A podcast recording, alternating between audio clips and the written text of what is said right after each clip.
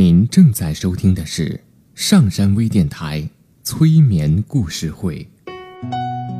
登录微信平台搜索“上山之声”，关注上山微电台。刘铁铮新浪微博艾特心理咨询师刘铁铮，微信平台搜索“铁铮心理”。欢迎收听今天的节目。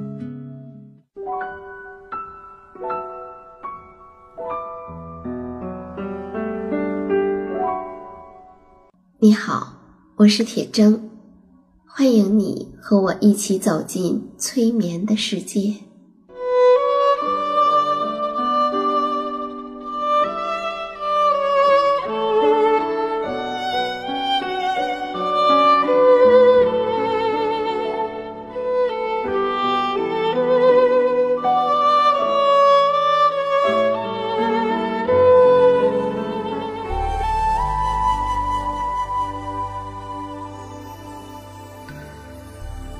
催眠并不是催人睡觉的意思，催眠也并不神奇，它是一种特殊的意识状态，在这种状态中，人们的注意力不是跑来跑去的，而是聚焦在某一个焦点上。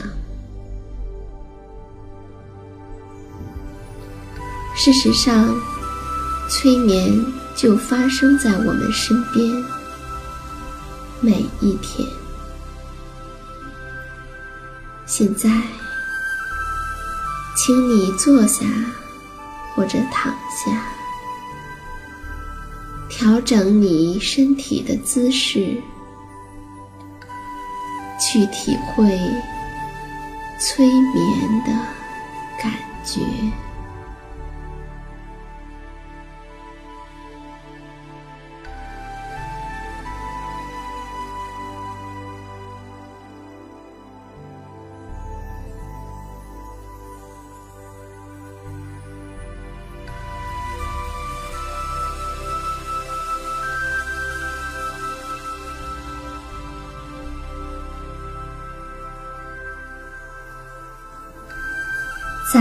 很久以前，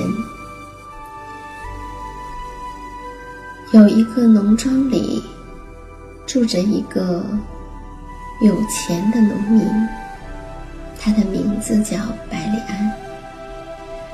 他有一个很大的奶牛场，养着一大群奶牛。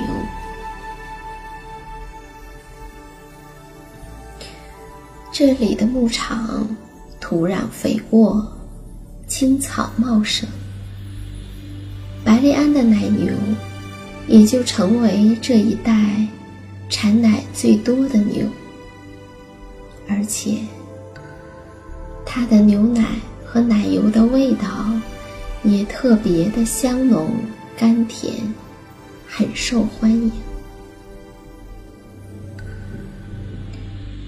白利安和他的奶牛们的生活，一天一天，一季一季，就这样顺利的发展着。直到有一季，他突然发现，他的那些母牛的身体在衰弱下去。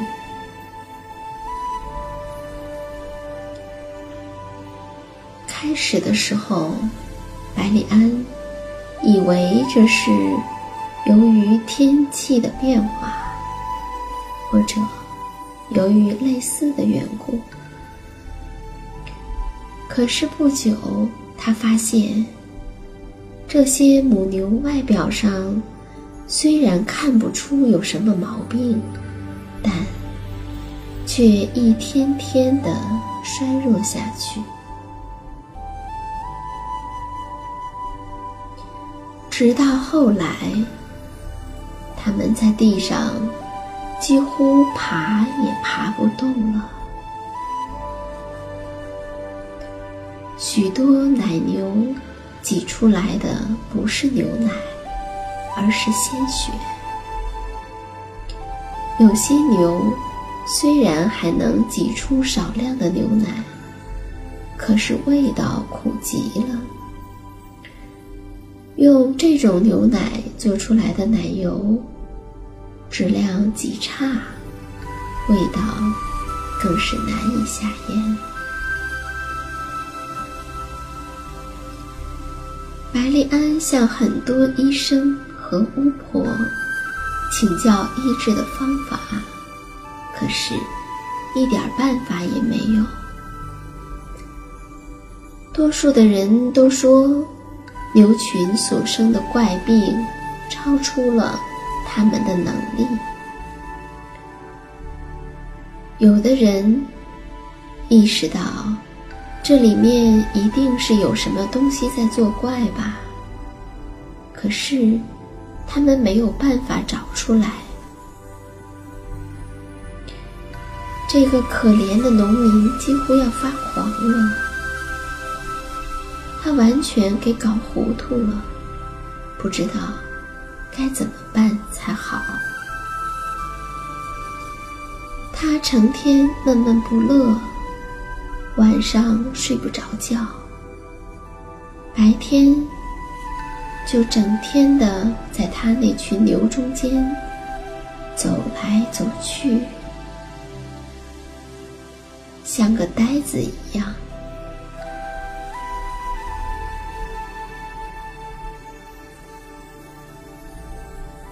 事情就是这个样子继续着，直到。夏季的一个黄昏，天气非常的闷热。农夫的妻子坐在家门口，在纺线。想到牧场里的奶牛，心里十分的愁闷不安。在他家的门外，是一条狭窄的。长满青草的小巷，通向大路。他抬起头，偶然的向这条小巷望了一眼，忽然，他看见一个赤脚的老婆婆，身上裹着一件淡红色的旧外套，正在缓步的走过来。他一只手拄着一根拐棍儿，另一只手拄着一根木头棒。白丽安的妻子看见这个古里古怪的老婆婆慢慢的走近，虽然她依然心中愁苦，但也不知道为什么，就微笑了起来。一阵模糊的、说不出的欢喜涌上了他的心头，虽然他也说不出来是为了什么。就像我们有很多人，当我们有一些情绪的时候，当我们有一些表情的时候，并不总是能够找到。他们对应的原因，很多时候就是那样，自然的就发生了。你并不需要去找到那里面的原因，也不需要给自己怎样的解释，你只需要让他们自然的呈现就好。老婆婆一边走进屋子，一边说：“上帝保佑这个好人家，保佑一切属于他的东西。”农夫的妻子说道：“上帝也保佑你，无论你是谁，都欢迎你进来。”老婆婆意味深长地咧开嘴笑道。我知道，我知道，要不然我就不来打扰你了。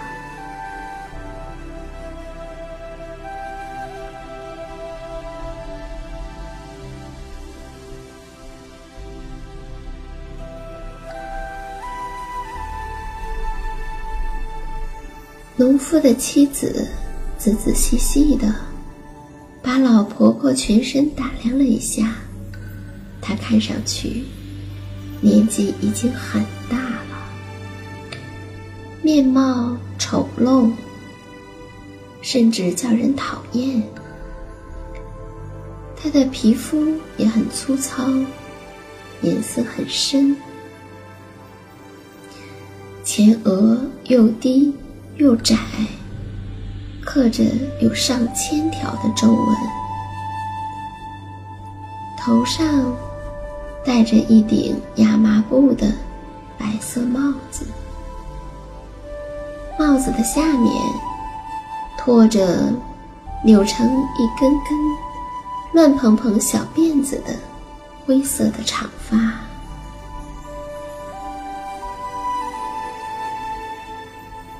说话的声音沙哑、发抖，而且还有一点含糊不清。虽然农夫的妻子请他坐在椅子上，但是他却分开双腿，坐在了地板上，并且用探究的眼光把屋子。四面打量着，他的两只眼睛从这个墙角搜索到那个墙角，非常认真的样子，好像他能够看透地底最深的地方一样。农夫的妻子观察着他的动作。心里面又是奇怪，又是敬畏，又是喜欢。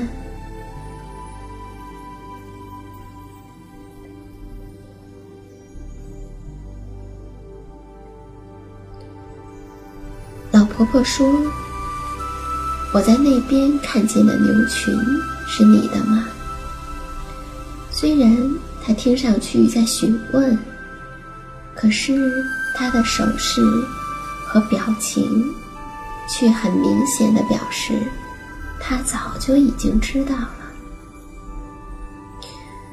农夫的妻子回答说：“是的，并且把他们的牛害病的事情说了一个大概。”老婆婆一声不响，只是一再的摇着她那。满是灰色头发的头，同时仍旧观察着屋内的四角。最后，他问：“你的屋子里有这种牛奶吗？给我一点儿尝尝。”农夫的妻子就从桶里倒出一壶来，递给那个老婆婆。老婆婆接过来，闻了一闻，又尝一尝，立刻把喝到嘴里的牛奶吐到了地板上。她问：“你的丈夫呢？我一定要见见他。”不一会儿，农夫百里安回来了。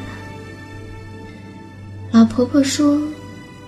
你的妻子告诉我，你的牛群很不利呀。你为什么不找个医治的法儿呢？农夫苦闷地说：“唉，我哪里会不去找医治的法儿呢？我已经找得心碎肠断了，全都没有用。他们。”一天不如一天了，我也不知道怎样才好。老婆婆说：“要是我替你们把奶牛医治好了，你给我什么酬劳呢？”农夫和他的妻子异口同声的高兴地说：“只要我们办得到的，任何酬劳都行。”老婆婆摇了摇头说：“我只问你们，要一枚硬币，还要你们完全听我的吩咐。我吩咐你们做什么，你们就照着做。”农夫和妻子听见他的要求这样的低，很是惊奇，他们表示。愿意送他一大笔钱。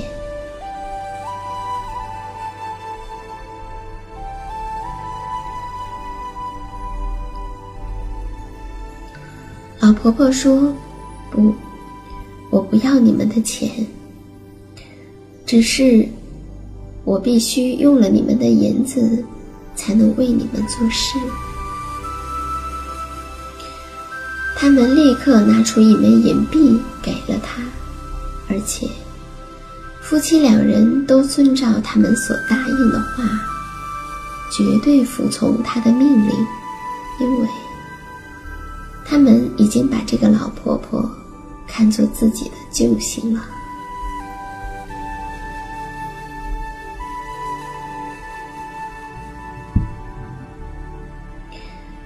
婆婆从她的帽子里面抽出了一根裹头的黑丝带。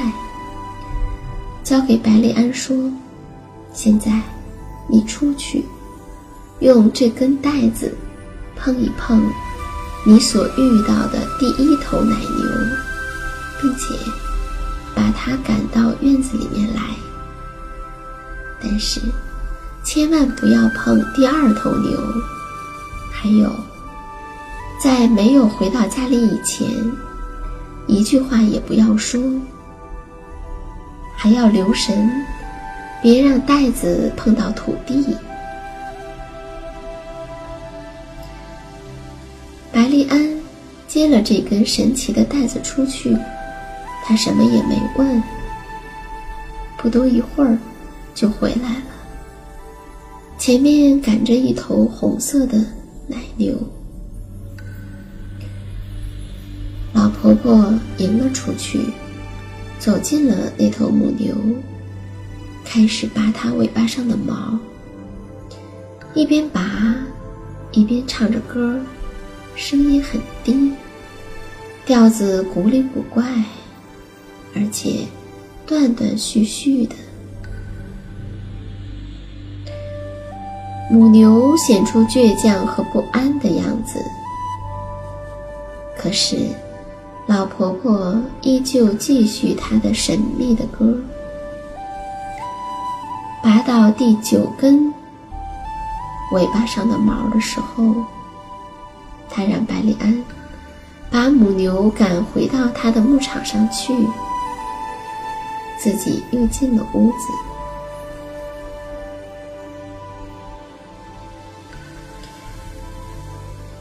他对农民的妻子说。现在，你去从你们所有的母牛身上都挤出一点奶回来。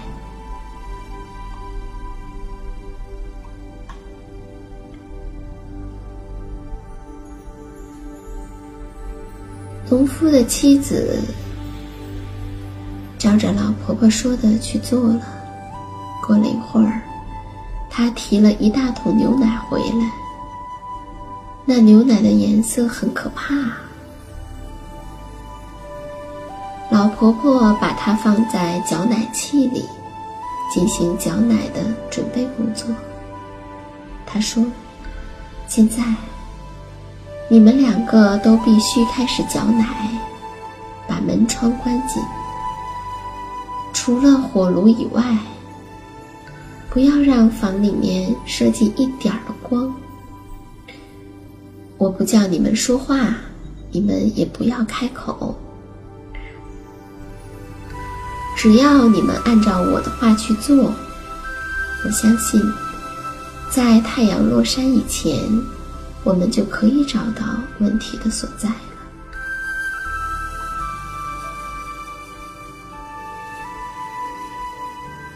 百里安关上了门窗开始叫奶。老婆婆坐在火炉旁边，炉里的火烧得烈焰熊熊。她又唱起刚才拔牛毛的时候唱的那支古怪的歌。过了一会儿，她把九根毛一根。一根，边唱边抛在火里。他一边唱着他的神秘的歌，直到后来，几乎把全部的牛毛都烧光了。渐渐的，老婆婆没有一开始的时候那样笃定，脸上。开始露出烦恼和失望的神情。当他把第九根，也就是最后一根牛毛抛到火炉里去的时候，他的样子非常的狰狞。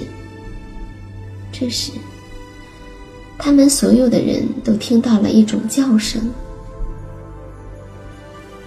老婆婆让白莲打开门，一看，只见一个年老的红头发的女人，正在朝他们的屋子迅速的走过来。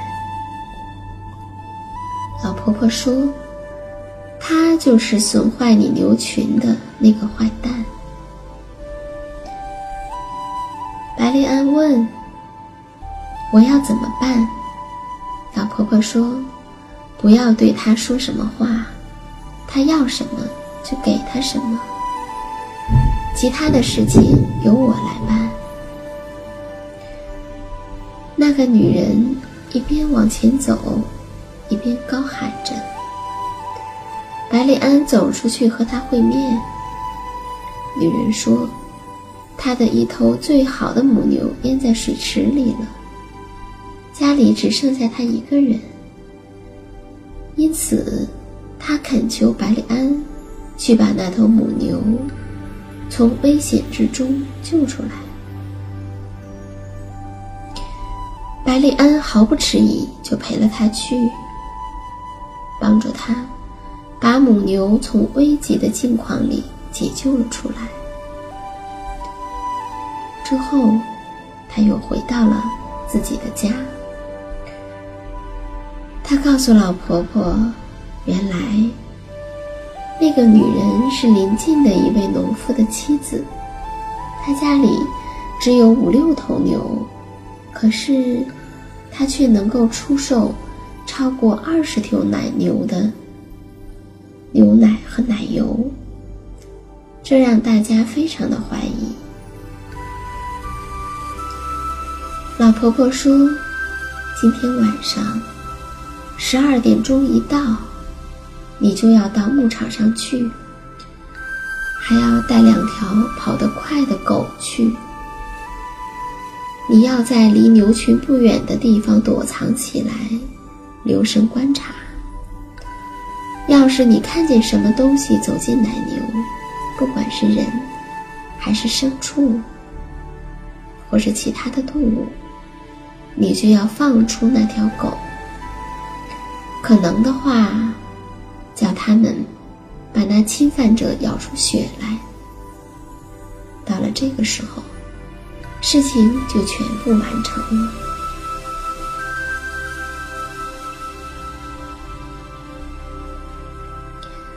要是在太阳出来以前，还没有东西走进牛群，你就回来，我们再想其他的办法。这一天晚上，百里安没有睡觉，他焦急地等候着半夜的时分。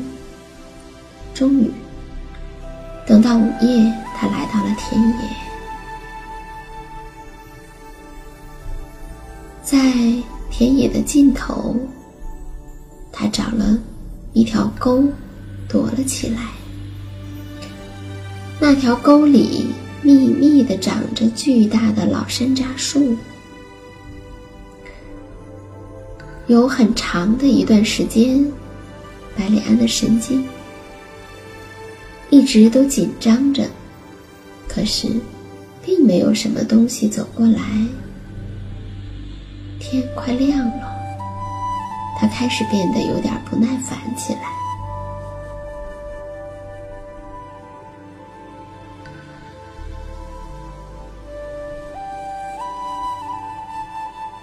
就在他商量着、他思量着要回去的时候，突然听见从背后传来一阵窸窸窣窣的声音，好像有一个东西在他们背后浓密的草丛里，勉强的才能走出一条路来。他向那边一看。不觉大吃一惊，原来是一只巨大的野兔，正从田沟里跳出来，跳到他们附近的地上。到了地上以后，它停下来一会儿，留神朝四面观望着，然后它开始蹦蹦跳跳。一下子用很快速的步子向奶牛走去，一下子又突然后退。就是这样一次次的，他渐渐走进了奶牛。最后，他走到离他最近的母牛身边，吸了一会儿奶，然后走到第二头牛身边。就这样。他吸遍了田野里每一头奶牛，这些奶牛一直大声的叫着，显出极其吃惊和不安的样子。从开始吮吸第一头母牛的时候起，百里安就一心要向他进攻，简直难以克制自己。但他还是忍住了。等到那只大兔子吸遍了所有的母牛，它的肚子看上去胀得很大很大。它慢慢的走开，显得很吃力的样子。这时，白丽安呼唤着两条猎狗向它扑过去，灰兔赶紧的跳开去，一边。把它所吸吮的牛奶从嘴巴和鼻子里面喷射出来。猎狗很快地追赶着他，追在最前面的一条狗蹦了起来，猛咬住他的腰。只听灰兔尖利的大叫一声，拼命地从猎狗的口中挣脱出来。一大块肉被猎狗咬掉了。这时，灰兔子不见了，地上淌着血。那正是邻居那个农民的妻子。他靠了魔鬼的帮助，变成了灰兔的样子。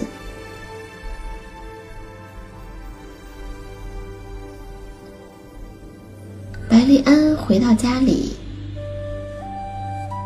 再三的要给老婆婆一些酬劳，可是他都拒绝了。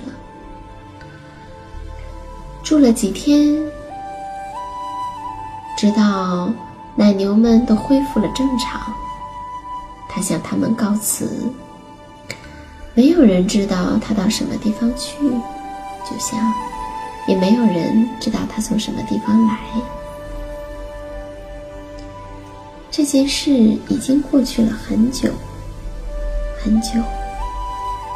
可是，在村民们的记忆中，这个故事好像也还是蛮新鲜的呢。